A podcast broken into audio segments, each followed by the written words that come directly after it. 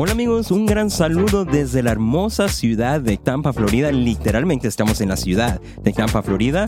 Espero que estén muy bien. Bienvenidos al podcast Altar Life, el podcast donde cada miércoles conversamos acerca de nuestras vidas con Jesús. Mm, una vida que sabemos que no se vive sola. Eso lo hacemos todos juntos, así que estamos en el mismo equipo. Así que prepárate porque comenzamos ahora. Let's go.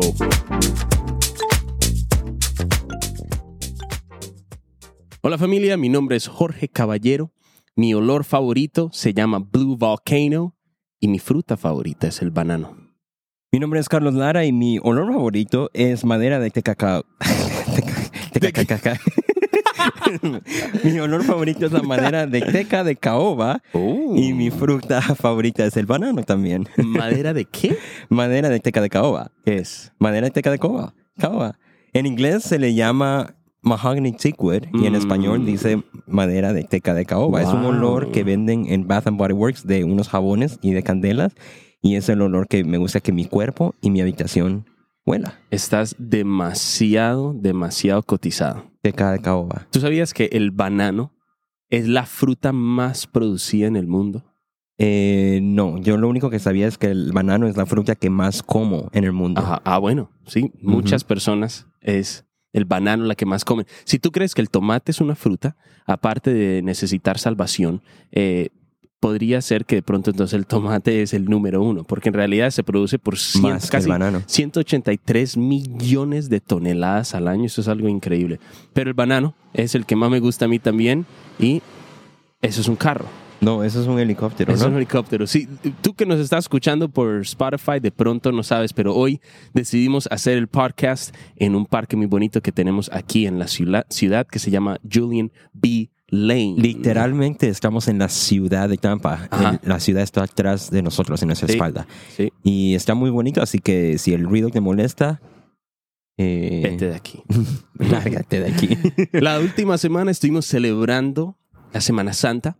Es una fecha donde no es necesario que venga una semana al año para que nosotros celebremos lo que Jesús hizo por nosotros, ni necesitamos que llegue una fecha específica para recordar lo que Jesús hizo en la cruz. Pero hay que ser honestos, muchos esperamos a esa semana para Mm. celebrar a Jesús. Ya, ya, ¿Verdad? ya. Y así como Tato dice, lastimosamente muchos hacen eso, pero no debería ser así. Cada No. día debería ser una celebración por el sacrificio de Mm, Jesús. Sí, todos los días celebramos. Mira, todo lo que tú haces, que tú estés manejando en un carro, que estés almorzando, que estés descansando, lo que sea que estés haciendo, hasta el trabajo que tienes, son hechos posibles por el sacrificio y la resurrección de Jesucristo. Él lo hace todo, todo es hecho por Él, para Él, por medio de Él. Pero este domingo, bueno, el viernes tuvimos nuestro servicio de Viernes Santo conmemorando y recordando el sacrificio de Jesús en la cruz, un día terrible, un día de mucho peso. Pero nosotros estamos en el lado de la historia donde lo celebramos con, con una esperanza en nuestros corazones de que sabemos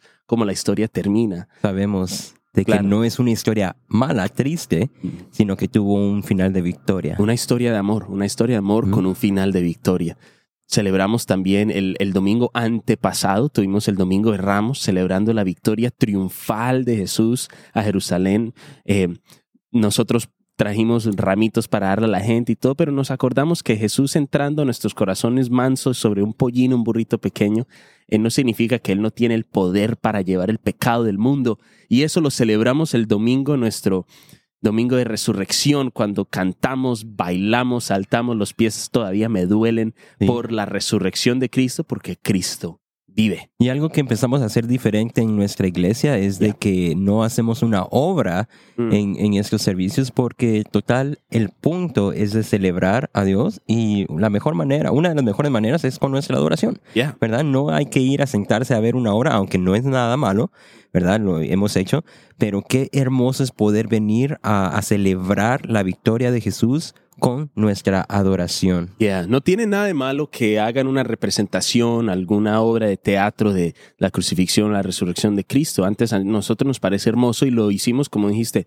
año tras año. Pero algo nos enseñó, sobre todo el 2020, y fue regresar a lo esencial. Creo que por mucho tiempo las personas eh, esperan a que la iglesia les dé algún estímulo, de, un estímulo me- mental o psicológico para que sientan alguna emoción. Este año decidimos tomar la decisión de cristianos maduros y adorar al Señor sin que te esperaran, sin, sin esperar a que alguien te dijera qué hacer, te dijera qué ver, tuviéramos que ver algún video, nos reunimos ese viernes y solo adoramos al Señor. El domingo también tuvimos nuestro mensaje dinámico y hasta pusimos unos bombillitos en un tablero, después podemos hablar de eso, pero, pero más que todo tuvimos adoración sin interrupciones, sin, ningún, eh, sin ninguna otra cosa, nos, nos fuimos es a adorar al Señor en espíritu y en verdad. Y algo muy bonito acerca de, de estas celebraciones y acerca de la vida cristiana Mm. Es de que para muchos, para cada persona, el sacrificio de Jesús puede significar algo totalmente diferente. Mm. El sacrificio de Jesús puede tomar parte de la vida de cada persona y, y satisfacer ciertas áreas que necesitan ser llenadas. Yeah. Para mí, me encantaría compartir, no sé si ya puedo compartir, pero me encantaría compartir. Yo estaba comentando con Tato eh, de que llevo más o menos unos dos años de que Mm. yo traté de cambiar mi vida porque yo reconozco que antes yo era una persona muy materialista, de que yo encontraba felicidad en, en las cosas materiales. Mm. Eh, me encantaba siempre tener el último iPhone que salía, siempre si salía una computadora, aunque mi, mi computadora sirviera, yo me compraba la nueva.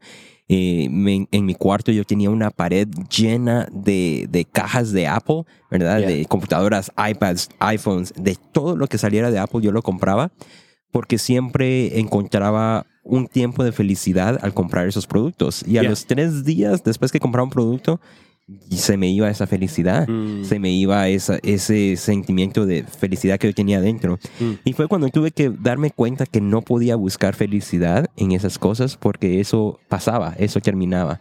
Wow. Y, para mí, pensándolo bien, el sacrificio de Jesús debería ser más que suficiente para cumplir mi felicidad en mi vida. Wow. Y a mí me gusta siempre comentar de que me gusta más que vivir una vida feliz, una vida Mm, gozosa, porque sí. una vida feliz es basada en, en lo externo, en lo material, pero más bien el gozo es basado en algo interno que viene de nuestro interior. Y si Cristo es quien está en tu interior, Sí. gozo es que va a salir Yeah. y no va a ser basado en las cosas materiales.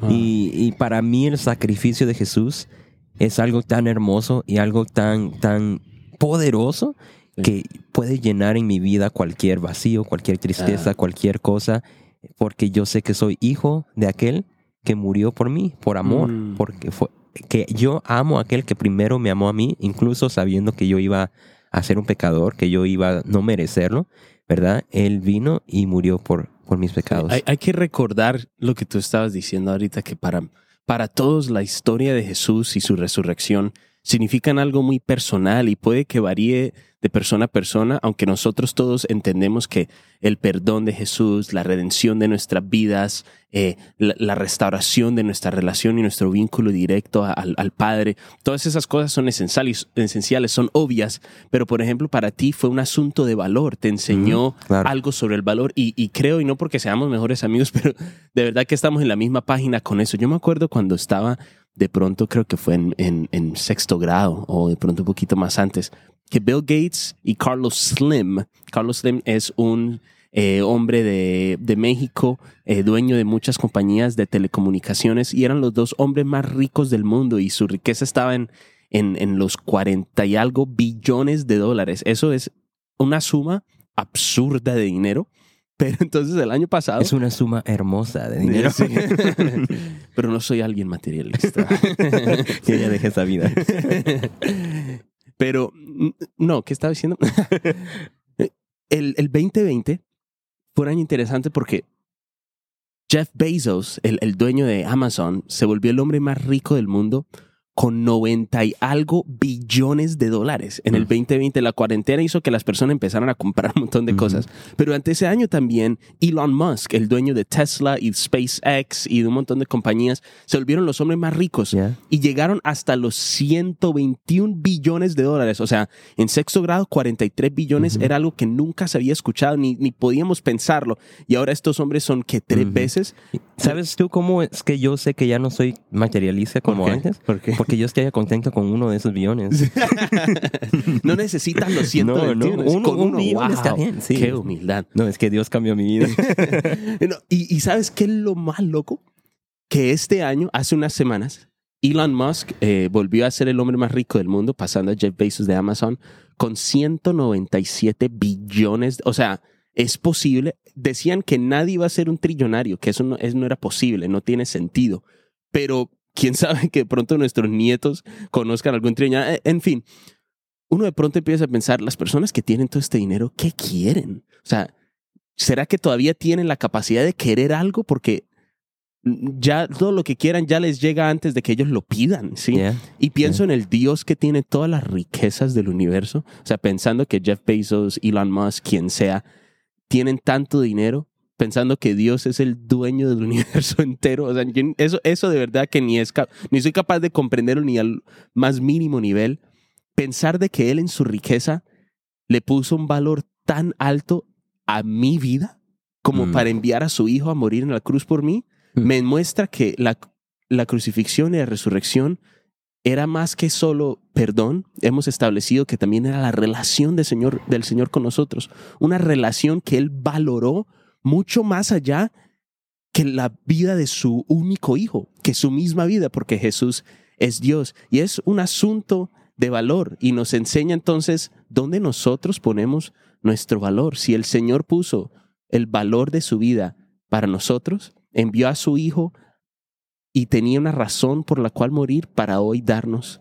una razón por la cual vivir. Y para mí eso es lo que significa la crucifixión, que ahora mi, mi valor está encontrado en Cristo, por lo tanto la manera en la que yo voy a valorar mi vida va a ser en las cosas donde está Jesús. Si estás buscando una razón o algo que agregue valor a tu vida, no es el dinero. Mm. Y, no sé si es que es un pensamiento de pobre que soy, pero, pero yo me pregunto yo, ¿serán felices esas personas que tienen todo el dinero? Porque algo que a mí me hace feliz es cuando con esfuerzo logro conseguir algo, ¿verdad? Mm. Algo que me costó esfuerzo. ¿Y qué pasa cuando no, no te tienes que esforzar así para conseguir algo? Ya no tiene ese como, esa, ¿cómo se dice? Como esa felicidad que te da comprarte algo.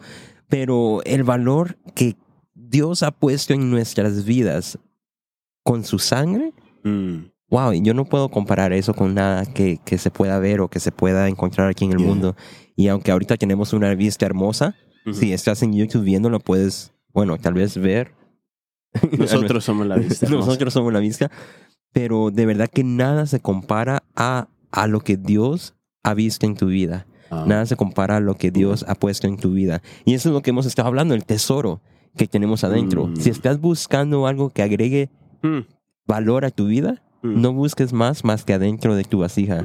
Y ahí está el tesoro. Hay algo que aprender del inversionista más impresionante de la historia del universo, que es nuestro Señor, que decidió poner un tesoro dentro de nosotros. No invirtió en, ningún eh, dinero cripto ni ninguna compañía, sino hizo una inversión de sangre a sus hijos porque para él eran de un valor incomparable. Y eso, de pronto tú toda tu vida has pensado, wow, yo no tengo valor, no tengo el dinero que este tiene, no tengo el talento que este otro tiene, no tengo las cosas que él tiene, tuviera una casa. Tantas personas que dicen, el, la felicidad no se compra, ah, pero estarían bien felices con el BM de tal mm, persona, ¿no? Ah, tenemos que entender que aún en, nuestro materialismo, en, nuestra manera de pronto hasta despreciarnos por no tener lo que otros tienen, el Señor te ha dado a ti lo más grande que existe y es un, un ticket directo a Él, a comunión mm. con Él. Es más que el cielo, se trata mucho más que solo el cielo. Sabes, en, en Mateo 28, cuando las mujeres van con todo el María Magdalena, la otra María, van con los inciensos para poner en el sepulcro. Hubo un gran terremoto, están en, en Mateo 28, porque un ángel del Señor, descendiendo del cielo y llegando, removió la piedra y se sentó sobre ella. su aspecto era como relámpago, su vestido blanco como la nieve. Y de miedo de él, los guardas temblaron y se quedaron como muertos. Mas el ángel respondiendo dijo a las mujeres, no temáis vosotras, porque yo sé que buscan a Jesús, el que fue crucificado. No está aquí, pues ha resucitado, como dijo, venid, ved el lugar donde fue puesto el Señor. También les dijo a ellas que fueran al lugar donde Jesús les había dicho que se encontraran. Para mí la crucifixión y la resurrección de Cristo son un asunto de valor, de un valor máximo donde vemos las acciones de, del ser más rico del universo al entregar a su propio Hijo por mí, pero también al demostrarme que Él es tan poderoso que Él no está donde yo le entierro.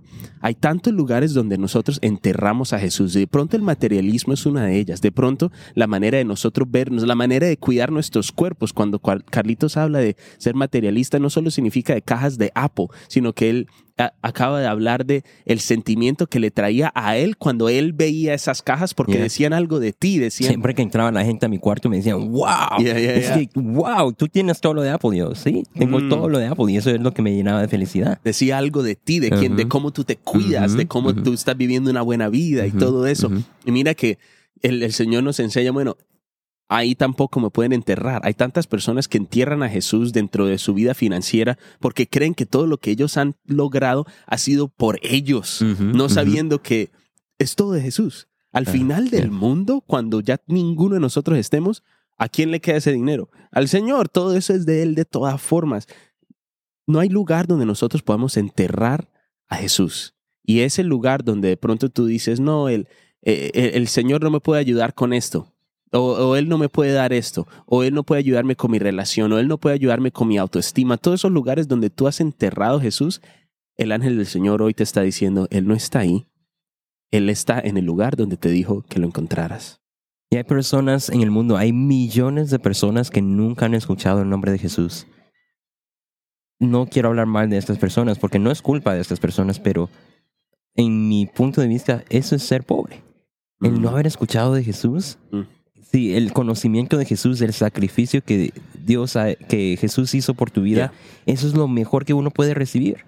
Y ahora es nuestro deber de que estas personas reciban esa herencia, ¿verdad? De, que esas personas reciban ese regalo. Y de verdad yo me siento honrado porque mi familia, porque mis, mi, mi mamá, mi, eh, mis amigos todos son amigos que me empujan en mi relación con Jesús. ¿Qué mejor que eso? Qué mejor eso de que, de que todo lo que en la vida tengas es por Dios. Wow. De que qué feo debe ser eso de sentir de que lo que tú tienes es por ti mismo. Mm. Pero hay mucha gente que muchas veces creemos eso. Oh, es que pues, tú mm. ves qué bien toco la batería. Wow, es que no, es que es porque soy bueno. Ves que toco el piano con los pies, es que puede ser que es porque no, sino que es porque Dios, ¿verdad? Ha depositado esa riqueza en mi vida. Yeah. Y, y, y ese y todo eso no hubiera sido posible sin el sacrificio de Jesús. Wow.